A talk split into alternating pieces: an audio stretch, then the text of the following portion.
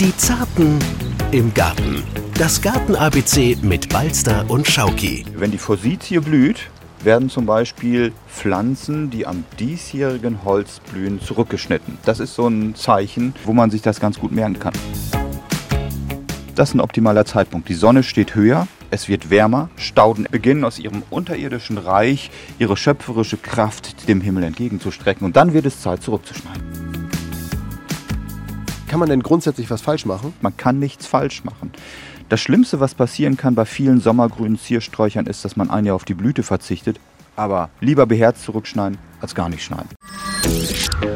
Moinsen und herzlich willkommen bei Die Zarten im Garten. Schön, dass ihr wieder eingeschaltet habt und uns wieder an eure Ohren lasst.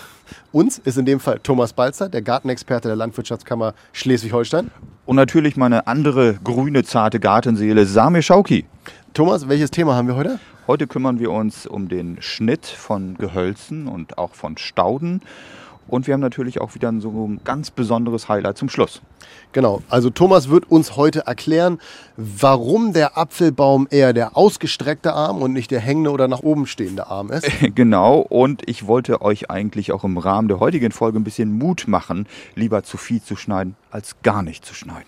Und Thomas erklärt mir, warum ich im vergangenen Jahr den Lavendel meiner Mutter höchstwahrscheinlich nicht geschnitten, sondern enthauptet habe. Ja, aber wir kriegen alles wieder hin. Also, jede Menge wichtige Tipps und die könnt ihr euch auch abholen, indem ihr uns abonniert. Das ist der kleine Haken da unten. Einfach kurz mal ransetzen. Das könnt ihr machen in der ARD Mediathek oder bei der Podcast-App, mit der ihr uns vielleicht gerade hört. Oder auch auf ndr.de slash sh. Da ist das auch möglich.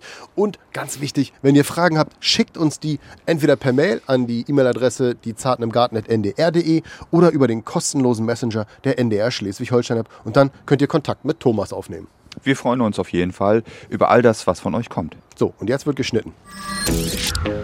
Der Garten blüht, der Springbrunnen plätschert, die Amsel äh, läuft über die Wiese und da in deinem Vogelhäuschen geht auch ein anderer Vogel immer ein und aus.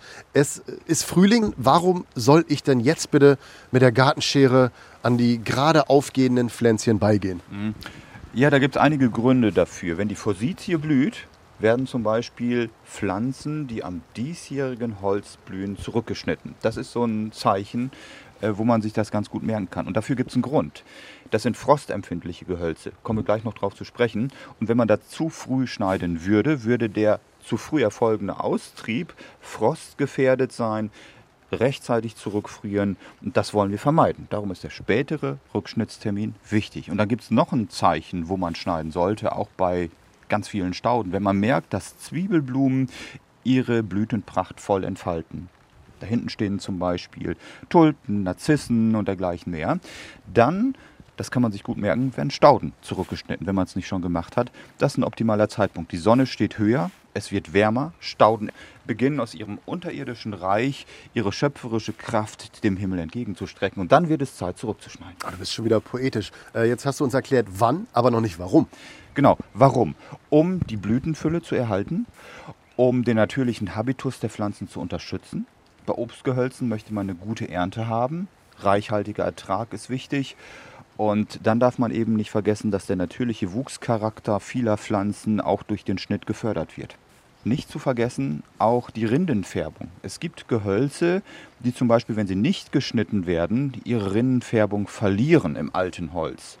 Hartriegel gehört dazu, den wir alle kennen, den tatarischen, den rotrindigen. Und wenn wir da nicht schneiden, geht die Rinnenfarbe oftmals auch verloren. Das sind so einige Beispiele, warum man schneidet. Okay, dann haben wir jetzt schon mal geklärt, das Woran und das Warum. Gibt es noch Regeln? Du hast die Forsythien schon erwähnt. Gibt es sonst noch andere Zeitpunkte, woran man es erkennt? Man erkennt es daran, jetzt zum Frühling hin, wenn alte Teile abgebrochen und krank sind. Das kann man jetzt viel besser erkennen, als wenn man zu früh im Winter schneidet, weil das zarte Grün dann sichtbar wird. Und ähm, man muss einfach genau hingucken. Und das fällt einem einfach bei abgestorbenem Material im Frühling leichter, weil man da auch schon erkennt, was beeinträchtigt ist, was Frost geschädigt oder krank war. Das kann rausgeschnitten werden. Das erkennt man einfach zu diesem Zeitpunkt viel besser.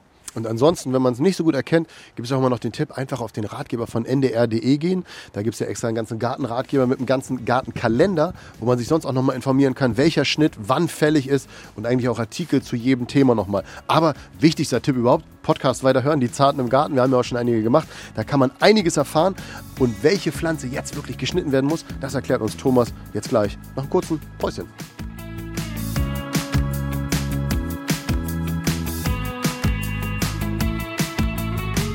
Also wir wissen jetzt, warum und wann.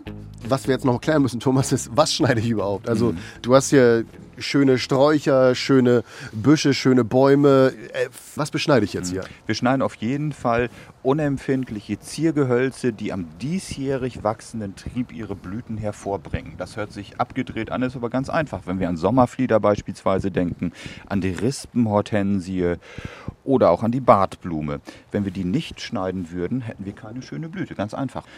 Guter Schnitt das bedingt eine gute Blüte. Und das gilt auch für viele Rosen. Für bodendeckende und Zwergstrauchrosen gilt das gleichermaßen wie für Edelrosen und Floribunda-Rosen. Also da auf jeden Fall dran denken, das ist wichtig. Obstgehölze können noch eingekürzt werden bis zum Knospenaufbruch.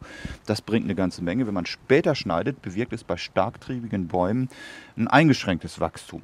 Und das ist schon eine Vielzahl an Gehölzen, die wir jetzt unproblematisch zurückschneiden können. Bei Stauden bei den spätblühenden Sommerblühern und hohen Ziergräsern, äh, die jetzt im Prinzip nur noch komisch in der Gegend rumstehen und eingetrocknet sind, da sieht man ja jetzt auch, was nachtreibt. Darum sollte man alte Triebe, die zum Teil auch krank sind, rausnehmen. Wir haben die deshalb noch nicht zu früh zurückgeschnitten, weil sie ja auch fürs Beet wichtig sind und Struktur im Winter gegeben haben.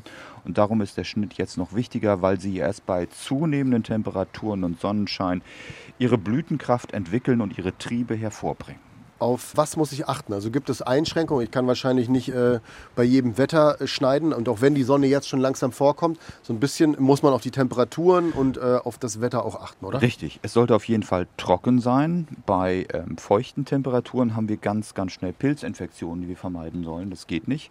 Gehölze, die am mehrjährigen Holz blühen, Forsythien, Weigelien, Zierjohannisbeeren, bitte auch nicht zurückschneiden, sonst schneidet man die Blüte weg. Das wollen wir natürlich auch nicht. Und ähm, dann muss man einfach auch daran denken, wenn es knackig kalt werden sollte, manchmal haben wir noch Temperaturen minus 5, minus 6 Grad nachts, dann würde ich auch mhm. nicht unbedingt zu früh schneiden. Und darum ist es wichtig, darauf zu achten, auf die Temperaturen ganz besonders. Und ähm, Schnittmaßnahmen machen ja auch bei schönem Wetter viel mehr Spaß als bei Regen. Definitiv. Wobei, jetzt könnte ich mich auch auf den Stuhl setzen bei dem schönen Wetter. Ja, herrlich heute. Ähm, gibt es sonst noch was, auf das ich achten muss? Auf jeden Fall darauf achten, dass Schnittwerkzeuge desinfiziert werden. Wir tragen sonst Krankheiten weiter. Äh, beispielsweise überwintert der Mehltau in Knospen Schuppen und wenn wir dann einfach nicht darauf geachtet haben, dass wir unsere Schere desinfizieren, dann tragen wir Pilzinfektionen weiter. Mehltau war vielleicht nicht unbedingt das beste Beispiel. Bei Bakterienkrankheiten und Viren steht das eher im Vordergrund. Zum Desinfizieren sind geeignet Desinfektionstücher, die Sprays, die wir ohnehin aus Corona-Zeiten kennen, ähm, hochkonzentrierter Alkohol, das geht natürlich auch, den kann man auch einsetzen. Und das sind einfach so Sachen, an die man denken sollte. Ich gebe dir auch nicht mein Taschentuch. Also genau so äh, ist es. Aber das weiß ja jeder selber, wie man damit umgeht. Und man kann auch ganz gerne mal seine Schnittwerkzeuge warten. Also wenn man Astscheren hat, ähm, dann sollte man da natürlich auch mal dran denken, Tröpfchen Öl kann nicht schaden und Federn mal kontrollieren, all sowas, wer es noch nicht gemacht hat, jetzt ist die beste Zeit dafür. Ja klar, das ist ja im Frühling kurz mal das Equipment warten, äh, genau. wie es die Motorradfahrer ja auch tun. Ja. Ähm, jetzt haben sicherlich einige Leute, die den Garten noch nicht so lange besitzen oder noch nicht so eng damit in Kontakt sind, vielleicht ab und zu auch Angst vorm Schneiden. Kann man denn grundsätzlich was falsch machen? Man kann nichts falsch machen. Das Schlimmste, was passieren kann bei vielen sommergrünen Ziersträuchern, ist, dass man ein Jahr auf die Blüte verzichtet. Aber was soll's? Also lieber beherzt zurückschneiden, als gar nicht schneiden. Das ist wichtig. Und Mut antrinken ist auch nicht immer die Lösung, aber sich vielleicht motivieren lassen vom Partner, der Partnerin, bringt ja auch eine ganze Menge.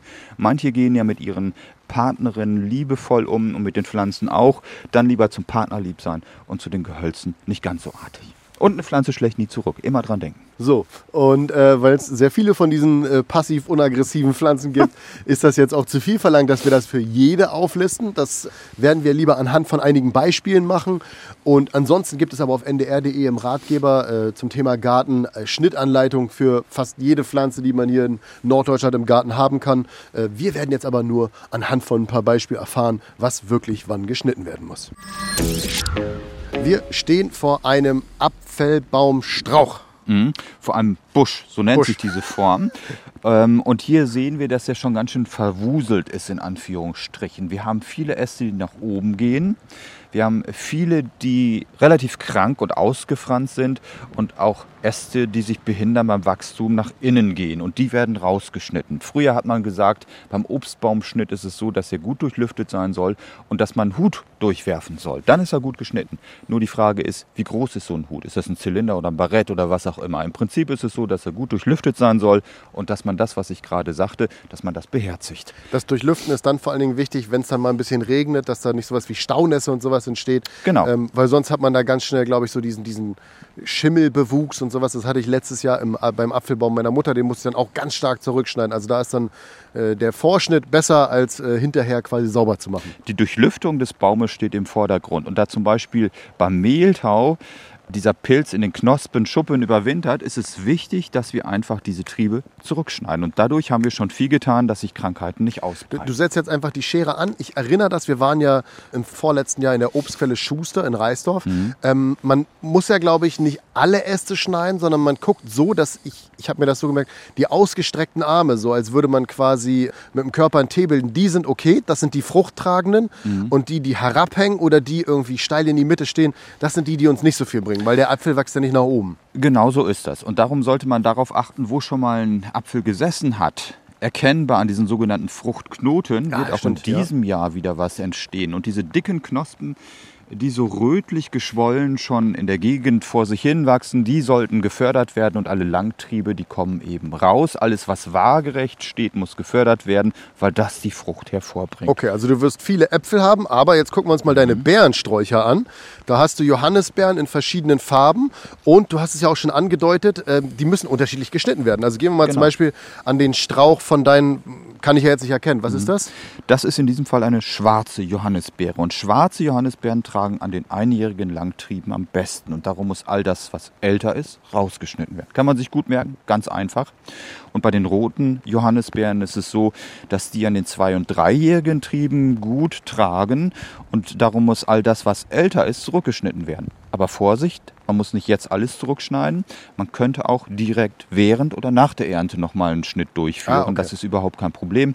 Aber je doller man jetzt schneidet, wie eben besprochen, umso besser ist der Ertrag. Und gerade bei vergreisten Gehölzen ist es wichtig, dass man mindestens so drei bis fünf alte Äste von unten raus. Dann zeig mal bei der schwarzen Johannisbeere, wie viel wäre das jetzt? Das ist so ein ganz dicker Trieb. Und wir haben hier Ja. so zwei, drei Triebe. Und die sind äh, relativ stark, aber die kriegt man noch ganz gut geschnitten. Warte, warte, warte, warte, das ist jetzt ein halber Meter, den du da runternimmst. Das macht gar nichts. Das sieht jetzt wild aus, führt aber dazu, dass von unten neue Triebe gebildet werden und aus der Basis treiben dann diese Triebe raus oder treiben hervor und die bringen dann die Frucht in diesem Jahr. Okay, dann wissen wir jetzt alles, was wir zum Bärenbeschnitt brauchen und können uns jetzt gleich den Rosen und den Zierhölzern widmen. So machen wir das. Noch nicht so viel, Mensch. Weg damit.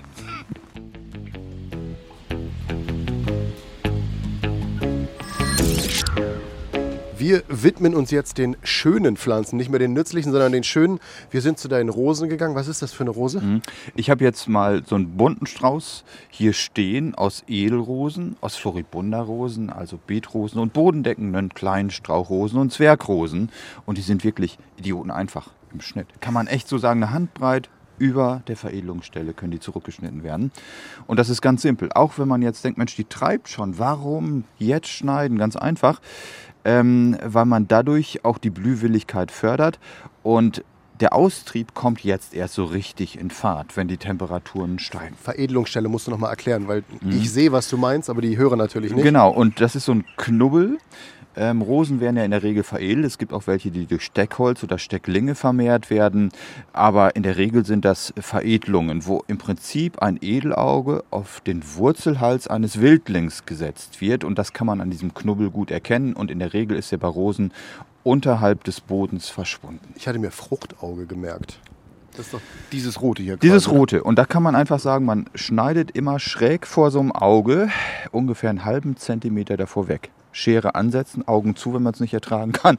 Und zack, weg, fertig. So simpel ist der Schnitt der Rosen. Das gilt im Prinzip für all die, die ich eben ähm, beschrieben habe, aber nicht für historische Rosen, nicht für Kletterrosen und nicht für Strauchrosen. Die brauchen gar nicht so viele Schnittmaßnahmen. Und es gibt auch viele, die eben, und dazu gehören die alten Rosen, so werden sie auch genannt, die blühen eben auch am zweijährigen Holz und wenn man da jetzt zu doll zurückschneidet, würde man da keine Blüte haben. Aber alle modernen, die blühen in der Regel am jungen Holz und darum können die so, wie eben beschrieben, zurückgeschnitten Das ist quasi der Frühjahrsschnitt. Ne? Das heißt, diese Drei- und Fünfblattregel, die ist dann erst später wichtig. So ist das. Man sollte aber auch immer dran denken, auch hier steht die Gesundheit im Vordergrund. Rosen haben öfter auch mal sogenannte Rindenflecken, das kann man hier sehen. Und wenn man da tief schneidet, da sind auch kaum noch Flecken, dann sorgt man dafür, dass sich solche Sachen gar nicht weiter ausbreiten. Und wenn man die Rose gerade schneidet, jetzt ist auch perfekte Düngerzeit, ne? Düngungszeit. Ja, wobei man da auch sagen muss, Dünger wird erst dann richtig aufgenommen, wenn die Pflanze wächst, wenn es feucht und warm ist. Also die Temperaturen spielen auch eine Rolle. Und darum ist zum Frühjahr hin auch die Düngung entscheidend, aber da kann man auch durchaus noch ein bisschen warten. Allerdings brauchen organische Düngemittel, die erst von den Mikroorganismen im Boden äh, aufgespalten werden müssen, Pflanzen verfügbar gemacht werden, ein bisschen länger, bis sie wirken. Und da kann man durchaus auch jetzt schon Hornspäne mit einarbeiten. Das ist ein organischer Stickstoffdünger. Der braucht eine ganze Zeit, bis er wirkt. Und von daher kann sowas durchaus jetzt schon mit eingearbeitet werden. Rosen abgearbeitet, check. Dann kann ich mir jetzt was anderes aussuchen. Und da kommen wir zu einer Sache, die habe ich, glaube ich, letztes Jahr im Garten meiner Mutter falsch gemacht. Und zwar zum Lavendel. Ich habe äh, das so gemacht, dass ich geguckt habe, wo sind überall diese äh, struckigen, äh, st- ja, wie nennt man die, struckigen Äste, die da rausschauen. Teile, genau so ist Und habe die zurückgeschnitten, weil ich dachte, das sieht nicht schön aus. Und ich glaube, das ist falsch. Genau, weil Lavendel gehört so ein bisschen zu den Diven-ähnlichen Halbsträuchern, die wir so kennen. So werden die oftmals auch bezeichnet. Und wenn man die zu doll auf einmal zurückschneidet, vertragen die das nicht. Man sollte also immer im letztjährigen Austrieb bleiben. Hier sieht man ja verblühte Triebe, die so oberhalb dieses Austriebes vom letzten Jahr stehen. Dann Kleine fasst man Antennen sozusagen. sozusagen diese Antennen zusammen, packt diese Triebe, aber man bleibt immer noch im jungen Holz und da schneidet man dann einfach beherzt zurück. Das heißt also nicht zu tief ins alte Holz und was ich jetzt gemacht habe, ist simpel. Da können Sie verzweigen. Es wird garantiert dazu führen, durch diesen Schnitt, dass sie buschig wieder austreibt. Aber bitte, bitte nicht zu doll ins alte Holz. Das mag Lavendel nicht. Und darum ist es ganz wichtig, von Anfang an dafür zu sorgen, dass man ihn relativ gut zurückschneidet, dass man ihn nicht über Jahre vergreisen lässt. Das wollen wir nicht. Also erstmal riecht es wunderbar. Lavendel riecht auch jetzt schon. Also der äh, ist beim Schnitt sehr, sehr dankbar. Also das habe ich mir gemerkt. Grundsätzlich ist es aber wirklich so, Lavendel war jetzt mal ein bisschen was an Ausnahmegewächsen, aber bitte, bitte lieber in der Regel zu stark schneiden als gar nicht schneiden. Und wenn es mal in die Hose geht, Gärtner freuen sich auch, wenn sie mal wieder neue Pflanzen verkaufen können. Und dann noch der kleine Hinweis. Sonst einfach nochmal auf den ndr.de Ratgeber surfen und da sich die ein oder anderen Pflanzenschnitttipps abholen. Da gibt es dann auch noch ein bisschen mehr als das, was wir jetzt hier im Podcast in aller Kürze erzählen können. Richtig, aber die Basics haben wir verklickert und das wollten wir. Die Basics haben wir verklickert und jetzt kommt noch eine Kleinigkeit, mit der wir euch ja immer entlassen wollen. Balsters botanisches Gartengoodie. Das ist die neue Kategorie, die wir ja schon in der letzten Folge eingeführt haben. Da hoffen wir übrigens, dass euch die letzte Folge gefallen hat. Also ihr könnt uns ruhig Feedback schicken, wie ihr die Folgen findet oder auch wenn ihr Fragen habt, einfach kurz eine E-Mail an die Zarten im Garten ndr.de oder aber über den kostenlosen Messenger der NDR Schleswig-Holstein-App. Da könnt ihr uns dann auch Fotos schicken, wie zum Beispiel euer Gemüse geworden ist. Also sieht das gut aus? Das würde uns interessieren. Aber das botanisches Gartengoodie ist natürlich die Vorstellung einer Pflanze, die jetzt besonders angesagt ist. Und da haben wir natürlich das Ohr am Puls der Zeit und wissen, Hibiskus interessiert gerade unsere User ganz gewaltig. Denn der Artikel wird auf dem Ratgeber besonders häufig aufgerufen. Genau so ist es. Und dieser Hibiskus, wir sprechen vom Hibiscus syriacus botanisch, zu Deutsch Garteneibisch. Er gehört zu den Malvengewächsen und das ist eigentlich dieser Garteneibisch der bekannteste und wüchsigste und frosthärteste, den wir so kennen. Er erreicht eine Wuchshöhe von 1,50 Meter bis 2 Meter. Ist sommergrün, die Herbstfärbung ist so gelblich und das Interessante sind einfach diese großen malvenähnlichen Einzelblüten. Die gibt es von rosa, violett bis rot und weiß. Der späte Blütezeitpunkt ist ähm, einfach das, was diese Pflanze so interessant macht, weil wir haben zu später Zeit von Juni bis September tolle Blüten, die für die Insekten ganz wichtig sind. Und du hast mir, als ich dir gesagt habe, wir wollen über Hibiskus reden, gesagt, passt perfekt, weil weil auch er am jungen Holz blüht. Und wenn er zum Beispiel jetzt bei ähm, ja, empfindlichen, auf empfindlichen Standorten leichten Froststaden erlitten haben sollte, ist der Rückschnitt kein Thema. Er ist gut möglich. Und von daher gut Schnitt auch beim Hibiskus, kein Problem. Äh, Wir sollten daran denken, dass diese Pflanze allerdings in jungen Jahren, wo er erstmalig im Beet steht, ein bisschen geschützt stehen sollte und dass man da einfach vielleicht mh, die Wurzeln dezent abdeckt, aber nicht zu dick, weil sonst sehr gerne auch Mäuse zu finden sind. Daran sollte man denken. Er passt hervorragend ins Staudenbeet und entfaltet das macht einfach diesen besonderen Reiz der Pflanze aus, seinen Blütenscham besonders an Südwänden in Verbindung aber auch mit Stockrosen, mit Kosmen, mit Bodendeckerrosen, mit Lavendel und Clematis. Ein wirkliches Highlight, eine Pflanzempfehlung. Ich komme jetzt schon in Schwärmen, das ist das Schlimme an der Sache und darum höre ich jetzt auch gleich auf, mach aber noch mal ein bisschen Sortenwerbung für die Sorten Bluebird, Blau-Violett, hat auch ein bisschen Tiefmagenta mit drin, Hamabo, das ist eine rosafarbige Züchtung, Rubis, Rubinrot und Woodbridge, das ist eine blau-rote Züchtung mit rotem Mittelfleck. Wunderschön. Und dann höre ich jetzt auch auf. Zu viel Schwärmen bringt nichts. Aber es lohnt sich bei diesem Gewächs wirklich. Und was sich auch lohnt, ist der Haken da unten da. Abonnieren. Da einfach mal raufklicken und uns damit auch zeigen, dass ihr Lust habt auf diesen Podcast, dass ihr uns gerne zuhört und dass ihr noch viel mehr von uns erfahren wollt. Und wie schon gerade gesagt, schreibt uns einfach auch, was sind eure Erfahrungen beim Schnitt? Wo habt ihr vielleicht mal was falsch gemacht? Oder auch wenn ihr Fragen habt, einfach kurz äh, eine E-Mail schreiben oder über den Messenger gehen. Dann beantwortet euch Thomas da die Fragen. Denn äh, wer nicht fragt, der weiß es nicht und Thomas weiß es. Also ruhig einfach die Frage rausfeuern.